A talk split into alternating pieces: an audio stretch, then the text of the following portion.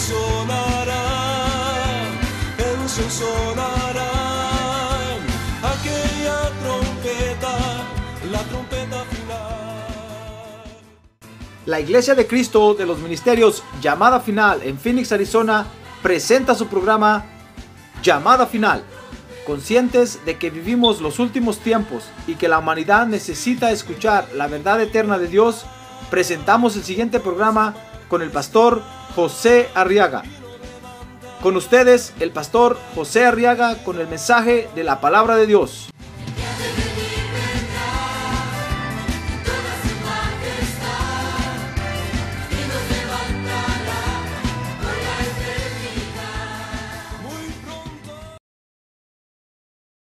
Evangelio de San Mateo entonces capítulo 8 verso 23. Dice la Biblia que cuando entró Jesús en la barca sus discípulos le siguieron. Y de pronto se desató una gran tormenta en el mar. De modo que las olas cubrían la barca, pero Jesús estaba dormido. Verso 25. Y llegándose a él, le despertaron diciendo, Señor, sálvanos que perecemos. Y él les dijo, ¿por qué estáis amedrentados, hombres de poca fe? ¿Qué les dijo el Señor? A ver, que leerlo en voz alta conmigo. ¿Por qué estáis amedrentados, hombres de poca fe? Y entonces dice que se levantó, reprendió a los vientos y al mar y sobrevino una gran calma. Ah, gloria a Dios, hermano. Muy bien, fíjese que en esta experiencia que acabamos de leer aquí en estos versos de la Biblia, esta experiencia que tuvieron los discípulos de Jesús, dice el verso 24 que se trataba de enfrentar una gran tormenta. Y en esta experiencia de enfrentar esta gran tormenta, el Señor, fíjese que les asignó una comisión, que es la que yo quiero que estudiemos hoy, porque es una comisión para nosotros también, hermano. Amén. Ahora quiero levantar su mano y decirle gracias, Señor. Yo acepto esta comisión por adelantado.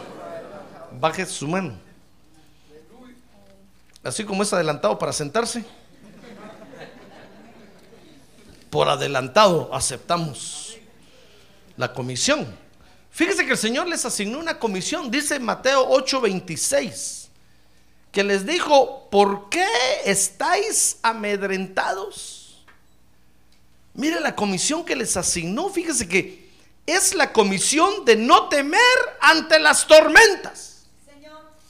Esa es la comisión que el Señor nos quiere asignar hoy. A ver, diga, la comisión de no temer ante las tormentas. ¿Sabe por qué? Porque Jesús está en mi barca. Ah, gloria a Dios. A ver, diga, porque Jesús está en mi barca. Muy bien, quiero que entonces comience viendo conmigo. Fíjese que amedrentar, dice el diccionario, que es atemorizar o hacer sentir miedo. Es espantar. Mire lo que Dios no quiere que hagamos, hermano. Dios no quiere que nos espantemos por cualquier cosa, mucho menos ante una tormenta. No quiere que nos atemoricemos o que sintamos miedo. Fíjese que junto con amedrentar hay unas palabras que tienen, que tienen relación a esta. Por ejemplo, el temor. El temor, fíjese que es el sentimiento de inquietud y desprotección que impide al que lo padece acercarse a lo que considera dañino, arriesgado o peligroso. Mire, tiene que ver con el área de nuestros sentimientos, tiene que ver con nuestro corazón, hermano. Por eso hay que ponerse la coraza de justicia. ¿Sabe usted que la coraza de justicia cubre el corazón, verdad? Para no dañarse el corazón. Entonces, temor es el sentimiento de inquietud y, de, y desprotección que impide al que lo padece acercarse a lo, que considera dañino. Pero también hay otra palabra que es, que es el miedo. A ver, diga miedo. Fíjese que el miedo es la sensación angustiosa causada por la presencia, la amenaza o la suposición de un riesgo o de un mal. Mire cómo nos ataca, cómo nos ataca el miedo, hermano. Ni siquiera estamos viendo al cuco enfrente y ya sentimos que va a aparecer. ¿Qué le parece? Ni siquiera estamos viendo, ni siquiera anochecido y ya estamos pensando es que viene la noche. Y van a empezar a aparecer los gatos negros. Hermano, fíjese que es la suposición. ¿Sabe? Eso tiene que ver con la autosugestión, hermano. Eso quiere decir que nosotros mismos nos comenzamos a imaginar que va a aparecer el diablo con cola roja y cuernos colorados. Y el diablo anda por la China ahorita. Y usted se está imaginando, usted mismo se autosugestiona, se llama eso, y supone. Y entonces comienza a temblar de miedo. Mire qué, con qué razón el Señor les dijo a estos, ¿por qué se amedrentan? Porque una tormenta, una tormenta puede ser, fíjese hermano, pequeña. Pero si nos entra miedo, la vamos a ver grandota enorme. Big tormenta. Pero hay otra palabra asociada con esta que, también es espantar. A ver, diga, espantar. Fíjese que espantar es terror, asombro o turbación del ánimo. Mire todo lo que afecta. Afecta nuestros sentimientos. Afecta nuestras sensaciones. Afecta nuestro estado de ánimo. Y terror, que es la última palabra asociada con el, con el amedrentar, es miedo muy intenso o muy fuerte. ¿Con qué razón el Señor les dijo, miren, les voy a dar una comisión? Prohibido tener miedo. Prohibido amedrentarse. Porque si se amedrentan, ese, ese miedo toma control de todo nuestro ser, hermano. Toma control de nuestros sentidos. Toma control de todo nuestro ser. Y nos engaña. Por eso, ah, ¿se ha dado cuenta usted que a veces, fíjese, usted viene al culto y usted sale diciendo, qué, qué feo estuvo el culto hoy? Y otros salen diciendo, qué glorioso estuvo el culto hoy.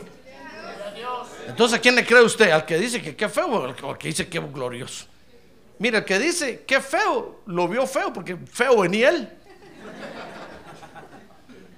Si nosotros venimos cansados al culto, con sueño, hermano, vamos a ver que todo, todo es lento. Vamos a ver que hasta el pastor camina en cámara lenta en el púlpito, como el hombre nuclear. Y usted va a decir, ¿te diste cuenta cómo caminaba de feo el pastor? Hasta como que le pesan los pies. No, Usted todo lo está viendo así. Porque nuestro estado de ánimo nos engaña, hermano. Y el que dice que glorioso estuvo el culto, pues sí, porque venía contento.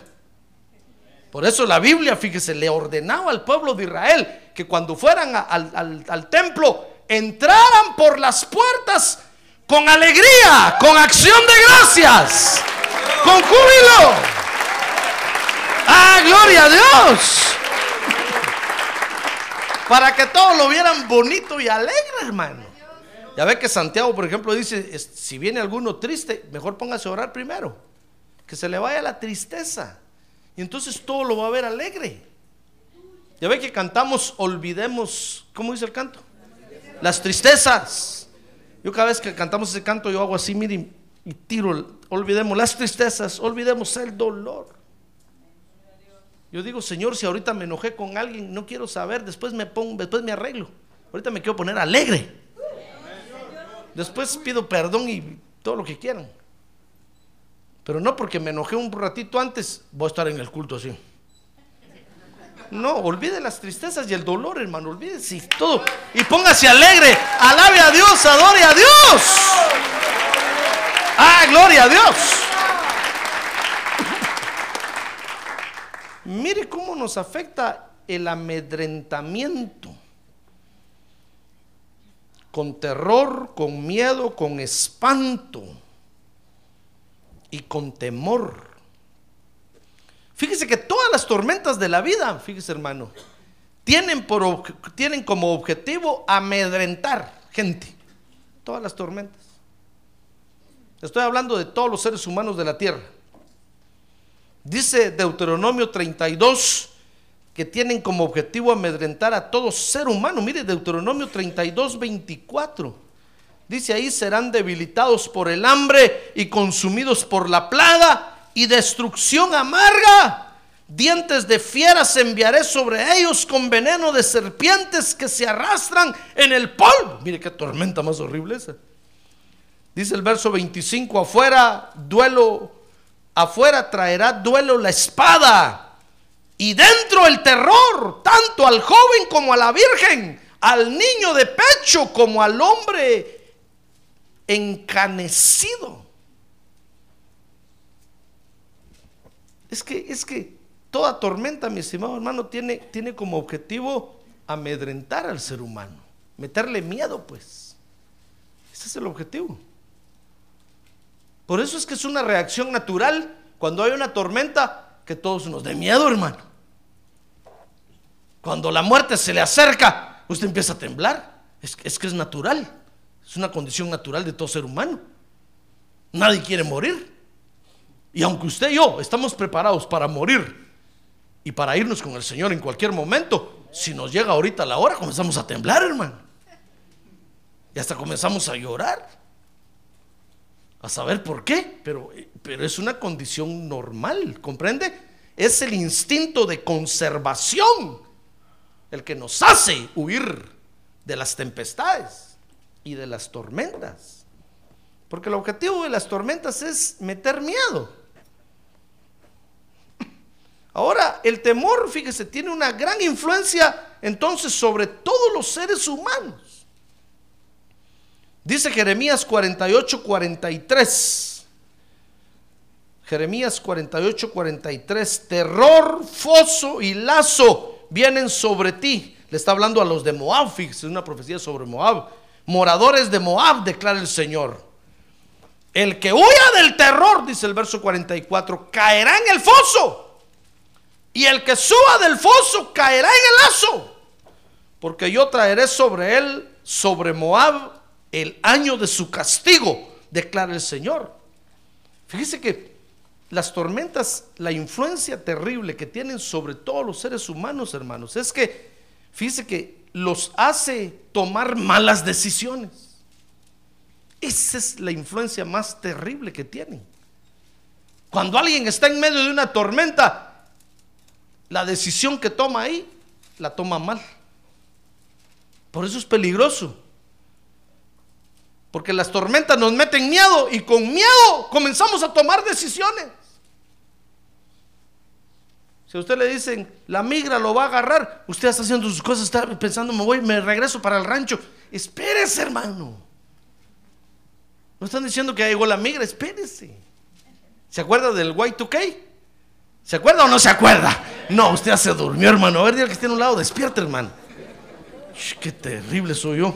Ya los dormí. Y eso que estoy afectado de la garganta. Imagínense cuando tengo buena garganta.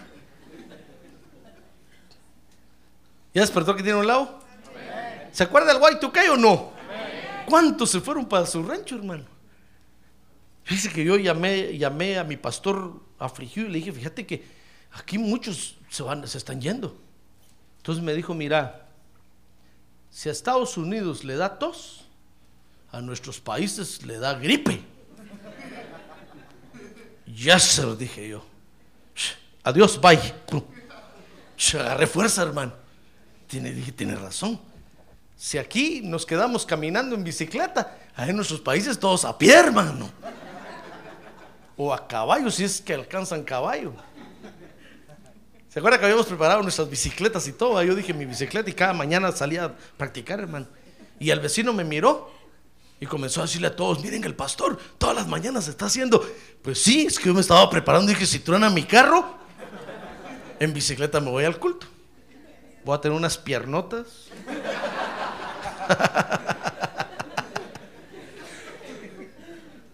Pero mire cuántos se fueron y no pasó nada. Y arrepentidos estaban después de haber vendido sus cosas, de haberse ido. Es que el temor, fíjese hermano, eh, eh, las tormentas tienen, tienen la terrible influencia sobre nosotros los seres humanos que nos meten miedo y en medio del miedo tomamos decisiones. Por eso le leí ahí Jeremías 48, porque dice terror, foso y lazo vienen sobre ti. Dice que el que huya del terror caerá donde. Ah, no, lee el verso 44, hermano. El que huya del terror caerá donde? En el hoyo. Y cuando quiera subir del hoyo dice que va a caer en el lazo. Porque el miedo, hermano, nos hace tomar decisiones y en lugar de salir del problema, más nos hundimos. Miren la influencia que tiene, que tiene, que tienen las tormentas. Por eso tenemos que tener cuidado en medio de las tormentas, hermano. Por eso el Señor le dijo a estos discípulos, miren, tengan cuidado. No se amedrenten. Pero ahí está la tormenta. quieto, quieto, quieto. Lo dijo el Señor. Ahora fíjese que el terror nos influencia a nosotros los hijos de Dios también. ¿No cree usted que solo a los del mundo? Estoy diciendo que nosotros también, aunque estamos preparados para, para lo peor, cuando llega el momento, ay hermano, no nos sale la casta de campeones. Unos empiezan a llorar, otros empiezan a decir, sí, que, ¿para qué tanto voy a la iglesia? Y porque nos afecta a nosotros, los hijos de Dios en particular, nos influencia el temor. ¿Se acuerda de, de Adán? Dice Génesis 3.10 que una de las influencias que tiene el, temor sobre nosotros es que nos hace escondernos de Dios. Dice la Biblia que cuando Dios bajó al huerto, ¿se acuerda de eso? ¿verdad? Y empezó a buscar a Adán, Adán. Adán estaba escondido, hermano. Y cuando lo encontró, le dijo, Adán, ¿dónde te metiste? Y entonces le dijo, es que tuve miedo. Cuando oí tu voz, tuve miedo y me escondí. Fíjese que en lugar de de que las tormentas nos acercaran más a Dios, nosotros nos escondemos, hermano. Porque tomamos malas decisiones. El que está en una tormenta, lo primero que hace es dejar de venir a la iglesia. Y es lo que, lo que menos tenemos que dejar de hacer. Lo que tenemos que hacer es venir a la iglesia. Pero lo primero que hacemos, como que, fíjese que como que estamos buscando una oportunidad para no ir a la iglesia. Y aparece una tormenta y decimos, ay, gracias a Dios, ya era de Dios que no fuera a la iglesia. Entonces, me quedo en mi casa. Nada, queremos, hermano, una tosecita el martes. Oh, oh, oh, no, no, entonces no voy, no voy, no voy.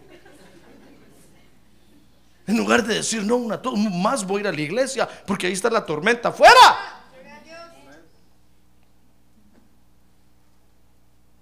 Pero pareciera que, en lugar de la tormenta acercarnos a Dios, nos aleja de Dios, hermano. Pero por las malas decisiones que tomamos. Adán se escondió de Dios. Dice 1 Samuel 17, 11. Mire conmigo ahí, que cuando apareció el gigante Goliat, Dice que cuando, cuando Saúl y todo Israel oyeron las palabras del filisteo, ¿qué les pasó? Se pusieron valientes y dispuestos a pelear. Se acobardaron y tuvieron qué? Gran temor. Gran temor. Mire, se acobardaron, hermano. En lugar de decir, somos el ejército de Jehová de los ejércitos. Así como dijo David, David dijo, ¿quién es ese, ese filisteo incircunciso que se atreve a desafiar a los batallones del ejército de Jehová de los ejércitos? hermano. Pero mire, mire, mire la, la- la influencia que tiene sobre nosotros. Fíjese que nos hace escondernos de Dios. Y nos acobarda y nos confunde.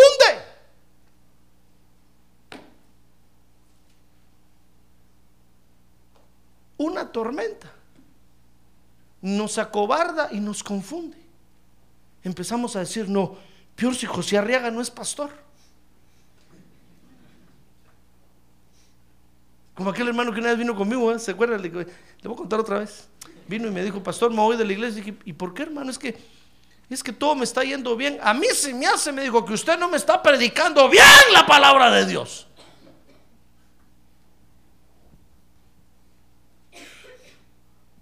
Ah, Como un ochón, le dije, usted me echa la culpa a mí. El que está en la tormenta es usted y cree que yo tengo la culpa.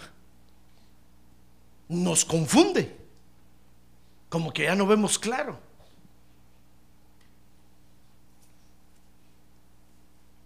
¿Ya ve, ya ve la, la tremenda influencia que tienen las tormentas sobre nosotros? ¿Lo, lo ve o no lo ve? A ver, pregúntale, ¿lo mira hermano o no lo mira? Por eso es que tenemos que cumplir esta comisión de no amedrentarnos, hermano. No tener miedo. Las tormentas hacen pedazos a la gente. Pero usted y yo no tenemos por qué tener miedo. El Señor nos ha enseñado a no tenerle miedo a las tormentas.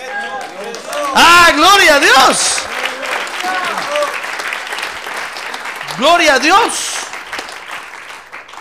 Entonces, porque el miedo nos afecta, fíjese hermano.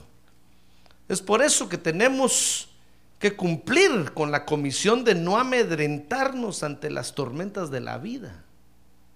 Si usted deja entrar el miedo, va a tomar malas decisiones. Y en lugar de salir, más se va a hundir. Y Dios no va a tener la culpa. Porque por eso le estoy enseñando esta comisión, hermano. La vida está llena de tormentas, la vida va a traer muchas tormentas. Entonces nosotros tenemos que enfrentarlas. Tenemos que enfrentarlas. A ver, diga, yo tengo que enfrentar las tormentas. Dios no le va a quitar las tormentas. Tal vez te va a decir, ah, pastor, pero ahí el Señor la quitó. Pues sí, porque nos está enseñando esta comisión. Pero el Señor no le va a quitar la tormenta a usted. A esto se las quitó porque nos está enseñando esta comisión. Pero a usted no se las va a quitar, hermano. A usted le va a decir, bueno, no tengas miedo, pasa la tormenta, pues. Señor, levántate, calma la tormenta. No va a decir el Señor, enfrenta la tormenta. ¿Qué corona tiene usted para no enfrentar tormentas? Si todo el mundo enfrenta tormentas. No le digo que las tormentas a todo el mundo nos agarran. Al negro, al blanco, al latino o, al anglosajón. A todos nos agarran las tormentas.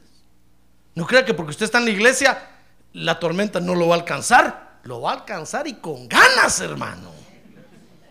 Porque ya sabe la tormenta quién es usted. Entonces tenemos que cumplir esta, esta comisión de no amedrentarnos, hermano. Porque si, porque si el miedo nos toma, repito, vamos a tomar malas decisiones. Mire, cuando a la señorita le entra la tormenta que la está dejando el tren, a cualquier pelón se agarra, hermano. Y se va en un hoyo. Y cuando quiere salir, más se hunde. Que no le entre el miedo. A ver, dígale que tiene un lado, que no le entre el miedo, hermano. Más vagones vendrán.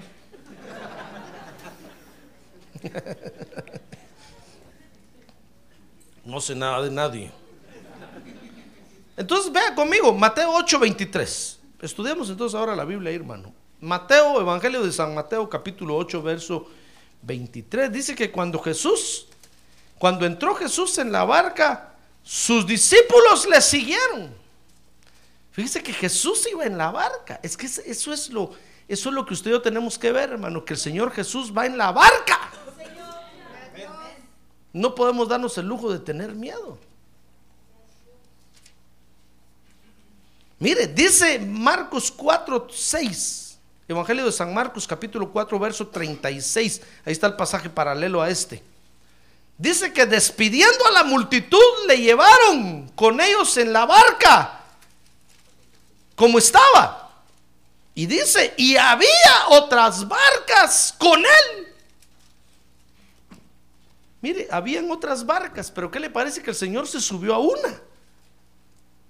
Y casualmente esa es su barca. Esa es su vida. Habiendo muchas más, el Señor lo escogió a usted y se metió dentro de su corazón. ¡Ah, gloria a Dios! ¡Gloria a Dios! ¿Ya ve por qué cantaba yo hoy? Gloria, gloria, porque se acordó de mí. Habiendo tantas barcas ahí, el Señor escogió la mía y se subió a la mía.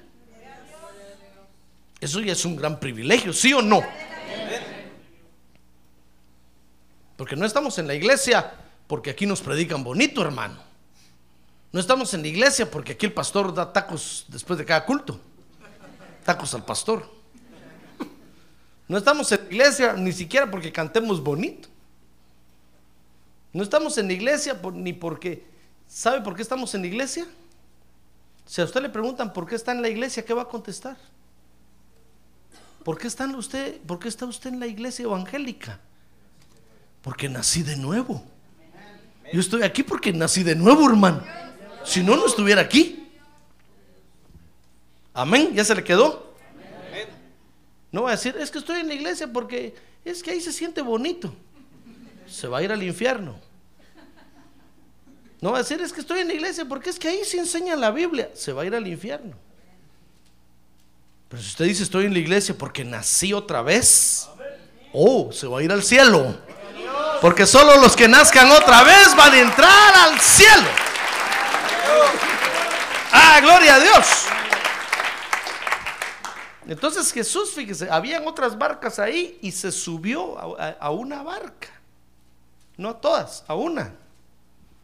Entonces dice Mateo 8:24 que habiéndose subido a la barca, Dice, y de pronto se desató una gran tormenta en el mar.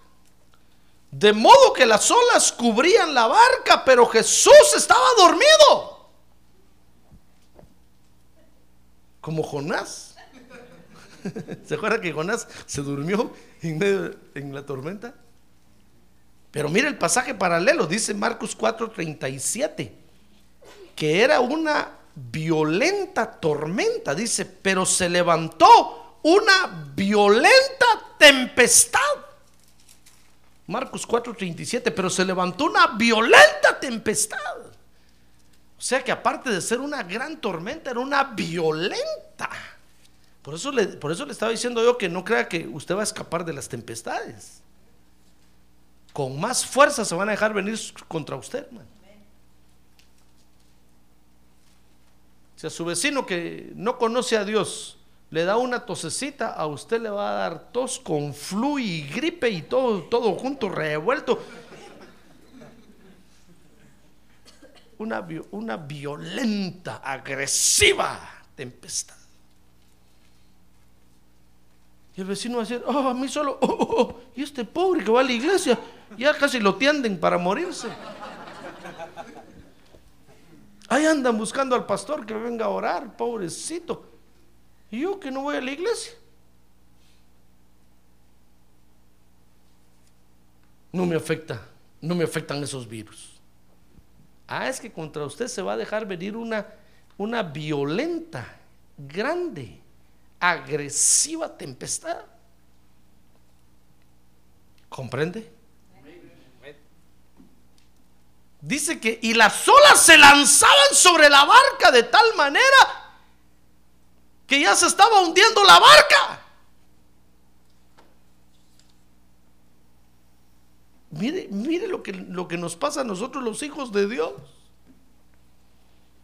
Y usted vino a la iglesia pensando que aquí Dios lo iba a librar.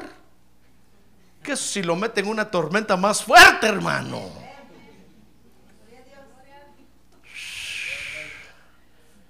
Ahorita que tiene un lado, sea valiente, hermano. Sea valiente como los machos. Sea valiente. ¿Ya le dijo sea valiente?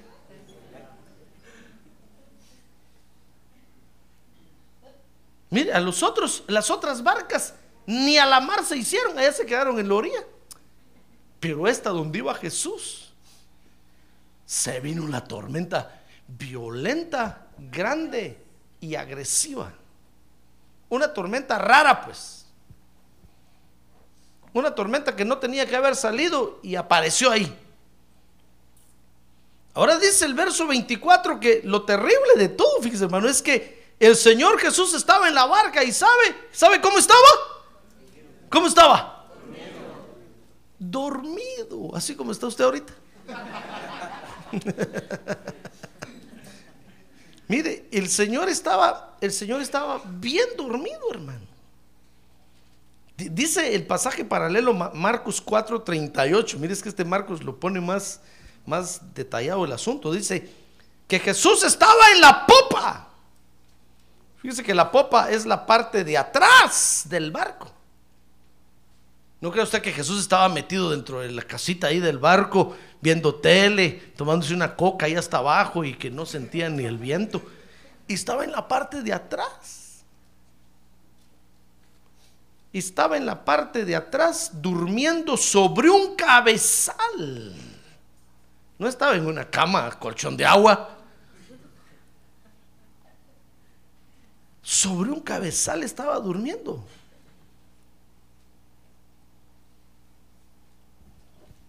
Ahora usted dirá, pastor, pero ¿cómo puede dormir alguien en una barca pequeña en la parte de atrás? ¿Sabe por qué es peligrosa la parte de atrás? Porque es donde pega el colazo, la ola, hermano. Fácilmente se puede salir brincando así, mire. ¿No he visto que los que van atrás son los que primero salen volando? El que va adelante va bien agarrado y enfrenta la ola, y, pero el que va atrás pega el colazo más duro. Pues en la parte más dura iba el Señor bien dormido soñando con los angelitos. Sí, pastor, ¿cómo puede dormir alguien en medio de una tempestad? El Señor puede dormir. ¿Sabe por qué puede dormir el Señor? Porque está confiado que usted puede enfrentar las tormentas. ¡Ah, gloria a Dios! ¡Gloria a Dios! El Señor puede descansar porque está confiado que usted puede enfrentar las tormentas, hermano. El Señor dice, no, ya José Arriaga les enseñó cómo reprender a los demonios. Puedo descansar, dice el Señor, un rato. Y aparecen los demonios delante de usted.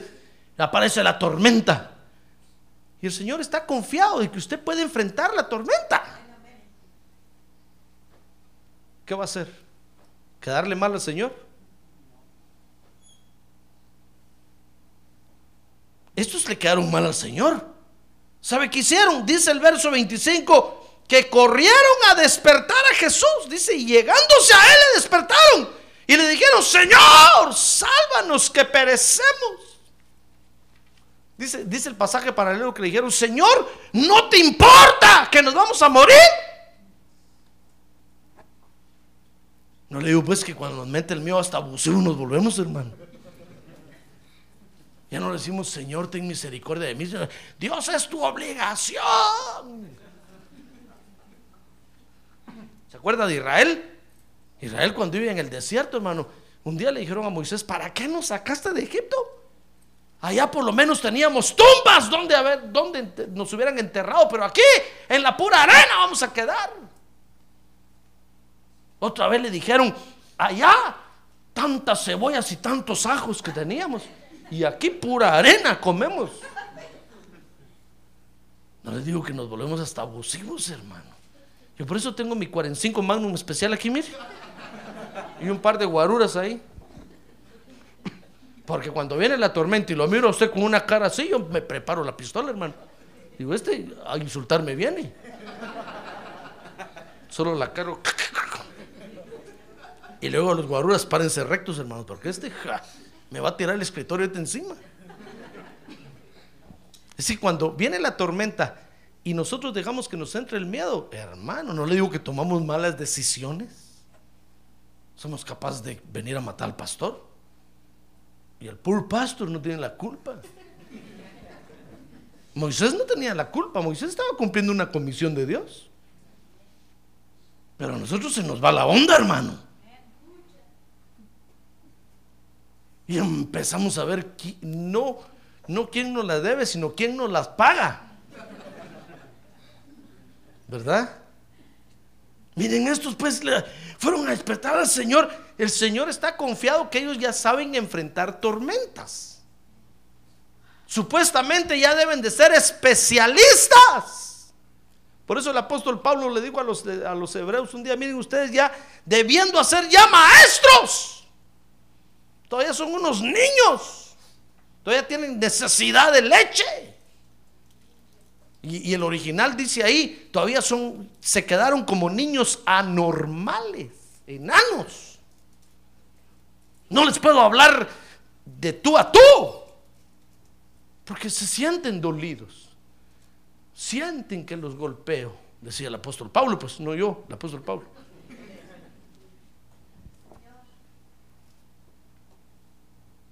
Mire, el Señor estaba dormido. ¿Sabe por qué estaba dormido? Porque estaba confiado que los discípulos ya eran unos, unos masters en enfrentar tormentas, hermano. No importa qué tormenta fuera, tal vez dirá, pastor, es que esto nunca me había pasado. No importa. Usted tiene que ya está preparado. Fíjese que media vez usted es bautizado con el Espíritu Santo, usted está ya capacitado para enfrentar cualquier tormenta.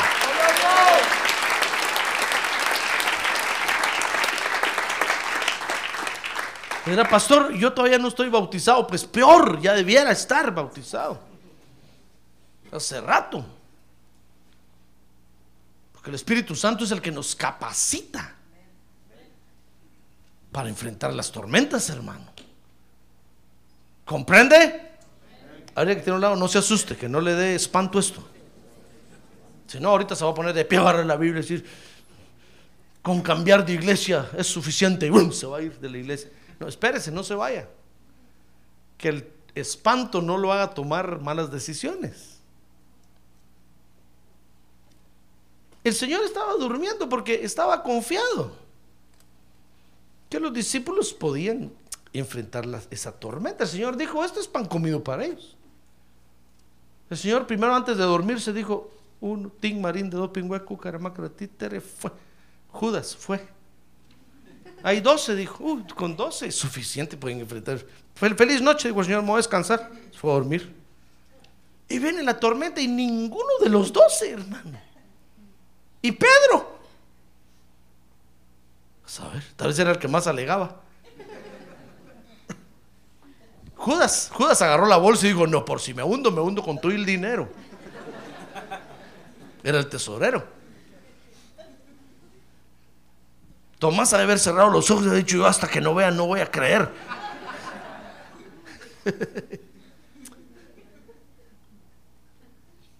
¿Qué reacción tendrá usted cuando hay una tormenta, hermano? Qué emocionante es todavía. A ver, dile que tiene un lado, qué emocionante es esto, hermano. ¿Qué irá a hacer usted cuando venga una tormenta? ¿Qué va a hacer? ¿Qué reacción va a tener? ¿O ya está usted preparado para enfrentar tormentas? No me diga. No va a ser que esta noche lo pruebe Dios. Dice que corrieron a despertar a Jesús. El Señor estaba durmiendo. Porque está confiado en que nosotros ya podemos enfrentar tormentas, hermano. En otras palabras, no necesitamos molestar a Dios. Porque usted puede ordenarle a la tormenta que se calme. O sencillamente usted puede, puede soportar pasar en medio de la tormenta. Y aguantar las pedradas y todo lo que le caiga encima. Va a soportar, va a aguantar. Ah, pero nosotros ni, ni solo vemos la tormenta asoma- asomarse, vemos los cuernos del cuco allá y empezamos a gritar. ¡Ah! Cálmese, ¿qué qué está gritando? Es que lo vi, ahorita se escondió allá.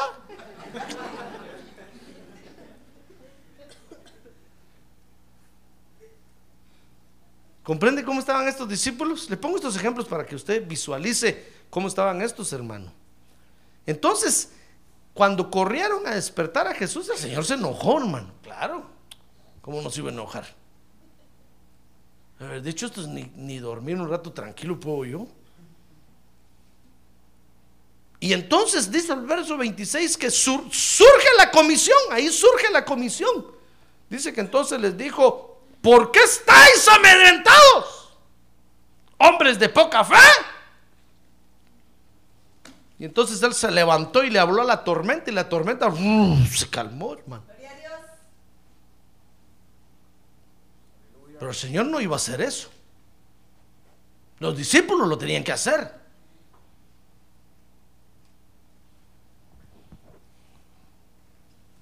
Entonces, ya ve qué importante es esta comisión. No tenemos que tener miedo porque el Señor va en, en la barca, hermano. El Señor va en su vida. Usted no tiene por qué tener miedo. Si usted tiene miedo, le va a quedar, le va a quedar mal al Señor. Yo no estoy diciendo que no tiene que tener miedo porque Jesús va ahí, cualquier cosa que le hable, como que fuera su mandadero. No, no tiene que tener miedo porque le va a quedar mal a él. ¿Comprende? El Señor no va a calmar todas las tormentas por usted, hermano. ¿Qué corona tiene usted? El Señor lo que quiere es que aprendamos a enfrentar las tormentas. Si todo el mundo las enfrenta. Lo único es que si nosotros aprendemos a enfrentar las tormentas, vamos a pasar bien las tormentas. Entonces el nombre de Dios va a ser glorificado, hermano. ¡Ah, gloria a Dios!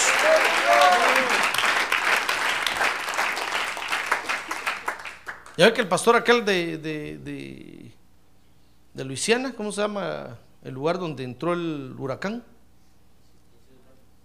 Sí, pero ¿cómo se llama la ciudad? New Orleans. Él hubiera podido salir huyendo si tiene un jet privado. Él ha dicho, me voy al aeropuerto, me monto al avión con mi familia y que les vaya bien, hermanos. Ahí nos vemos después de la tormenta. Viene la calma y viene la paz. Pero no, él se quedó en medio de la tormenta con su familia. Y estaban en la iglesia orando cuando venía el huracán, dice hermano. Él se quedó con los que se quedaron, con los hermanos que se quedaron ahí. Y entonces salió el espíritu, le digo que saliera en ese momento, salió y le empezó a hablar al huracán y empezó a, a- indicarle las coordenadas a donde el huracán debía de moverse. Y él no sabe nada de eso. Él empezó a hablar lenguas y empezó a dar las coordenadas. Y el huracán se partió así, mire, pasó, no tocó el templo. ¡Ah, gloria a Dios! Hermano.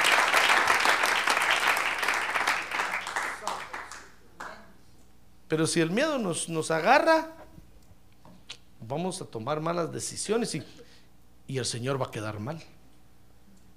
Después la gente dice, miren, ese es evangélico. Y miren, le va peor que a mí. Le va como en feria. No sé por qué dicen eso, hermano, pero no va a ser que sea malo. Y entonces surge la comisión. El Señor les dice, ¿por qué tienen miedo? Entonces el Señor calmó la tormenta. Ahora, esta comisión, entonces, fíjese, es importante. Porque al cumplirla, es decir, al no tener miedo ante las tormentas, nos va a permitir trabajar para el Señor, hermano. Pero una tormenta nos mete miedo y dejamos de servirle al Señor. Y después regresamos, pastor, quiero mi privilegio otra vez. Vaya, comience pues. Otra vez la tormenta, pastor, otro descanso es que otra vez, hermano. Imagínense si yo estuviera pidiéndole descansos a Dios cada, cada mes. Y no sería pastor de aquí. Y el Señor me diría, entonces, ¿por qué, ¿por qué te puse ahí? Se supone que tú ya sabes enfrentar las tormentas. Sí, Señor, pero es que me da miedo.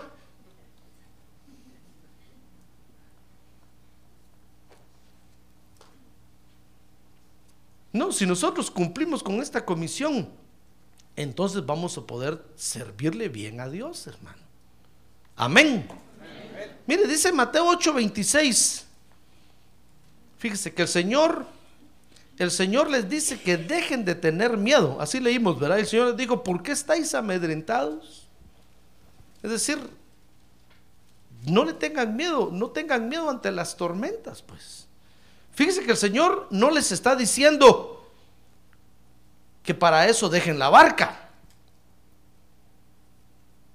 El Señor al decirles no tengan miedo, no les está diciendo pásense a otra barca. Porque es la barca que el Señor escogió, hermano. Ah, pero nosotros lo primero que hacemos es pensar, voy a cambiar de barca. Si aquí en esta iglesia me va mal, me voy a ir a otra iglesia. No, hermano, esta es la iglesia que Dios escogió para ti. ¿Le vas a quedar mal al Señor o qué? Ah, gloria a Dios, hermano, gloria a Dios.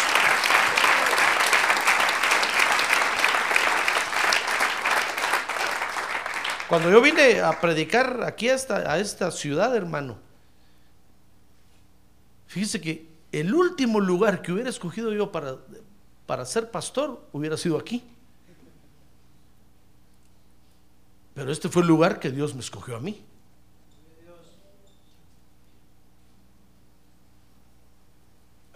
Si yo estuviera pensando cambiarme de barca, ¿cuándo voy a pastorear la iglesia entonces, hermano? Ah, pero han venido tormentas, han venido tempestades, y eso no me ha hecho cambiar de barca. El Señor al decirles, no tengan miedo, no les está diciendo, ¿saben qué? Esta barca de veras ya se está hundiendo, pasémonos aquella. No, hermano. La barca hay que salvarla como del lugar. Porque el Señor va ahí. Y ahí está descansando, ahí está descansando en esa barca. ¿Comprende? Mire, el matrimonio, su matrimonio es su barca. Y viene la tormenta, ¿qué va a hacer usted? ¿Se va a cambiar de barca? Si esa es la barca que el Señor escogió, ¿le va a quedar mal el Señor?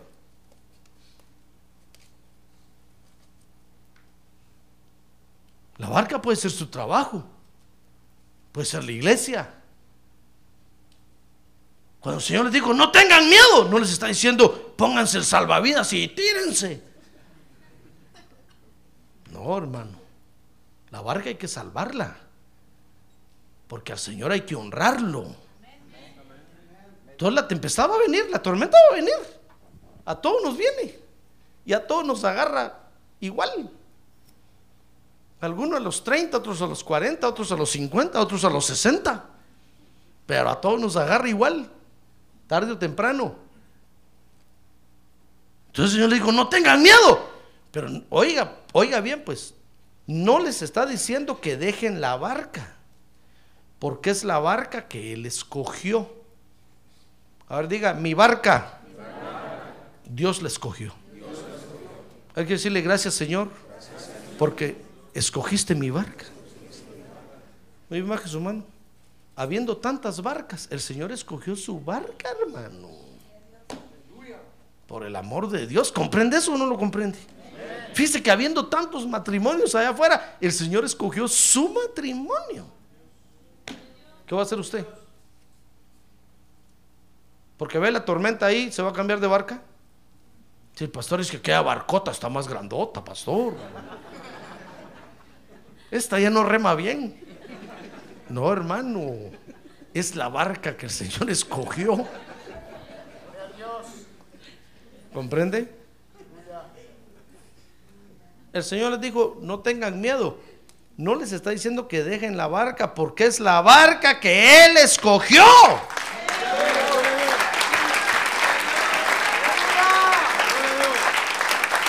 Ah, gloria a Dios. A ver, diga, gloria a Dios. Fíjense que el Señor, el Señor no les está diciendo tampoco, cuando les dijo no tengan miedo, no les está diciendo que dejen hundir la barca. Porque ahí está Él. Si la barca se hunde, se hunde él también, hermano. Entonces no les está diciendo que cambien de barca, ni que dejen hundir la barca.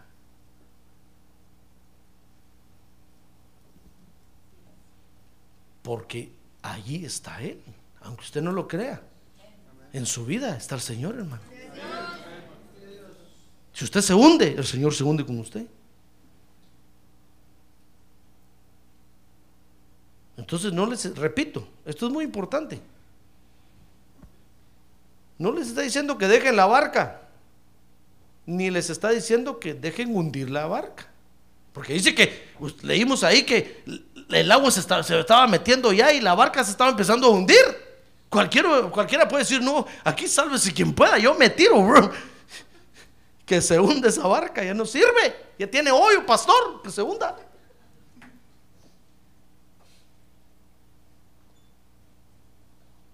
No, el Señor no les está diciendo ni que cambien de barca, ni que dejen hundir la barca. Lo que el Señor les está diciendo. ¿Quieres saber qué es lo que el Señor les está diciendo? A ver, pregunta, ¿quieres saber qué es lo que el Señor le está diciendo? Mateo 8:26. Mire Mateo 8:26.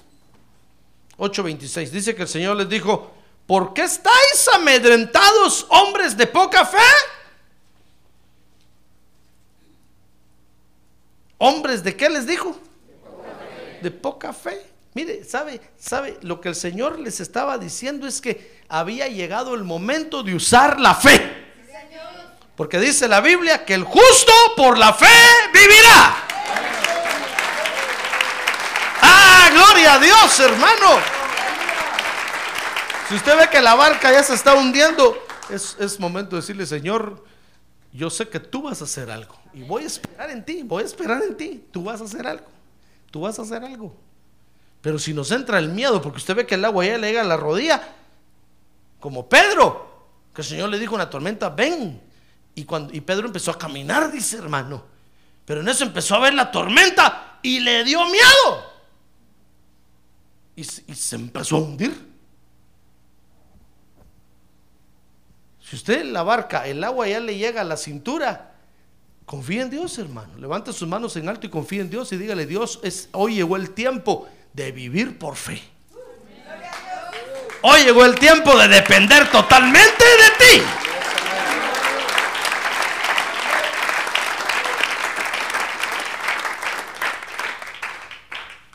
Entonces lo que el Señor les estaba diciendo realmente es que había llegado el momento de usar la fe.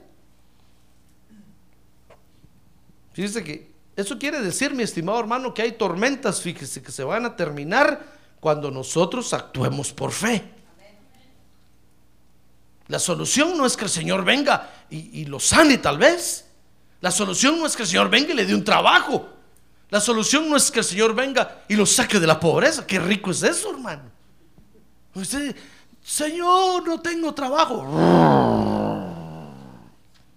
Paquetón abierto. Nuevo empleo. Si uno decir no, enfrenta la tormenta. Pero nosotros, fíjese, eh, leemos este, este pasaje y como vemos que despertaron al Señor, el Señor se paró y calmó la tormenta, nosotros creemos que, que eso es obligación del Señor hacerlo por nosotros.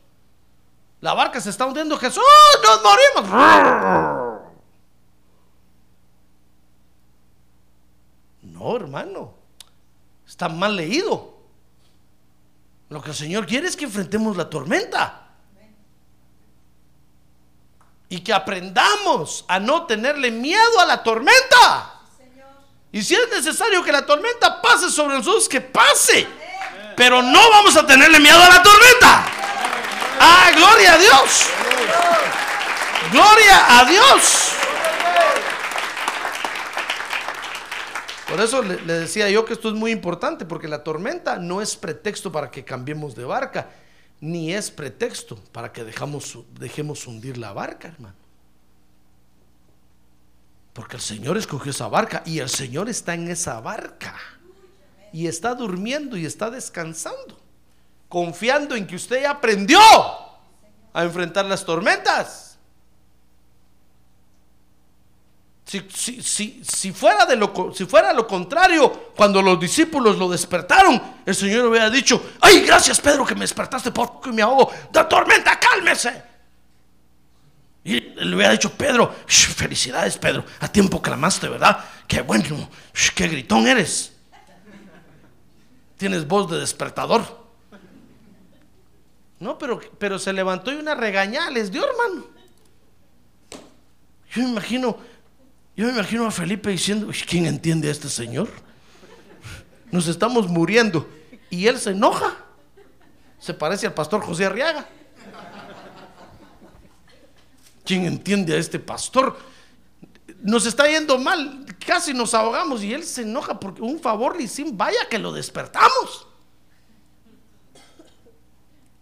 Pero es que el Señor, hermano, se enojó porque estos no aprendieron a pasar la tormenta. En este, en este examen sacaron cero. ¿Comprende? Por eso hoy nos toca cumplir esta comisión. ¿Se alegra o no se alegra? Ah, gloria a Dios. Démosle un aplauso al Señor.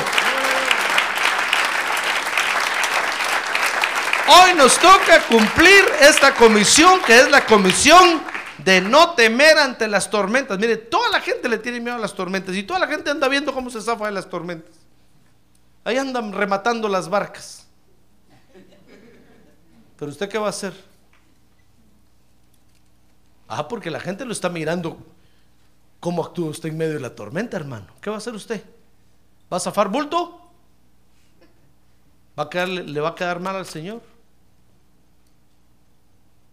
Y peor si cuando venda la, la barca, el Señor se va en esa barca y se queda usted sin nada, hermano.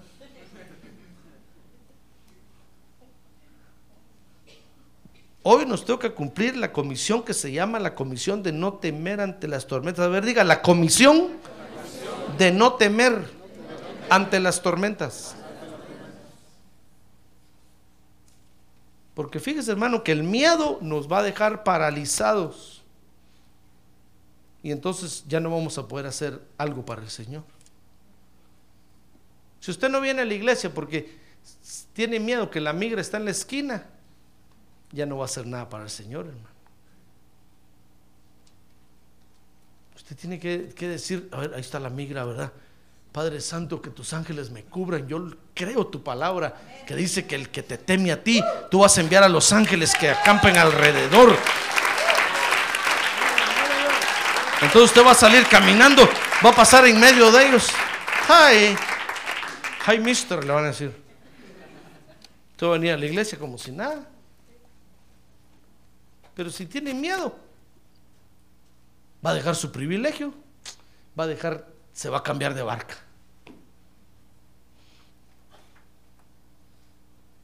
Y el Espíritu Santo le "Sh, te necesito en la iglesia. Ah, no, hay que mire, José Arrea, ¿cómo sale? Que se hunda el control y la barca. Yo ya cambié de barca. Y el Señor está en la barca, hermano. El miedo nos dejará paralizados y no podremos hacer algo para el Señor. Por eso es tiempo hoy. Hoy nos toca cumplir esta comisión. Amén. Cierre sus ojos, cierre sus ojos, hermano. Déjeme que ore por usted. Porque yo sé que las tormentas nos hacen temblar, hermano. Pero no tenga miedo, por favor. Mejor deje que el Espíritu Santo lo capacite. Deje que el Espíritu Santo le enseñe cómo enfrentar las tormentas, hermano. Entonces va a ver que ya no le va a tener miedo a usted a las tormentas. Y va a honrar el nombre del Señor. Eso es lo que el Señor quiere. Que usted aprenda a enfrentar las tormentas. Yo no estoy diciendo que, que usted no clame, no estoy diciendo que no, que no ore. No, no, no, no. Usted clame y ore. Es más, el mismo Señor dijo que pidamos en su nombre al Padre Celestial. Pero no, la tormenta no debe ser motivo para que cambiemos de barca, hermano. O para que dejemos hundir la barca. Si ahí está el Señor. Lo que el Señor quiere es que en la tormenta aprendamos a usar nuestra fe. Aprendamos a usar nuestra fe. Entonces deje que el Espíritu Santo lo capacite en la iglesia. Deje que el Espíritu Santo le enseñe para que cuando venga la tormenta usted pueda enfrentarla, hermano. y el nombre de Dios sea glorificado.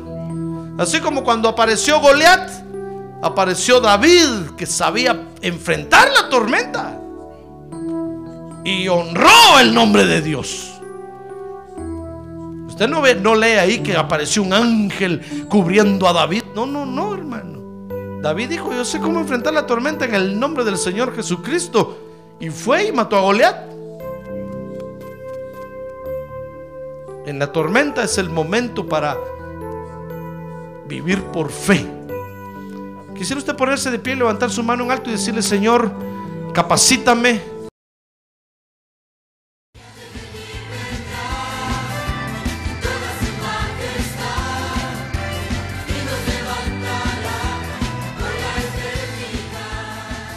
La Iglesia de Cristo de los Ministerios Llamada Final en Phoenix, Arizona, cumpliendo con la comisión de Joel 2.1, presentó su programa Llamada Final.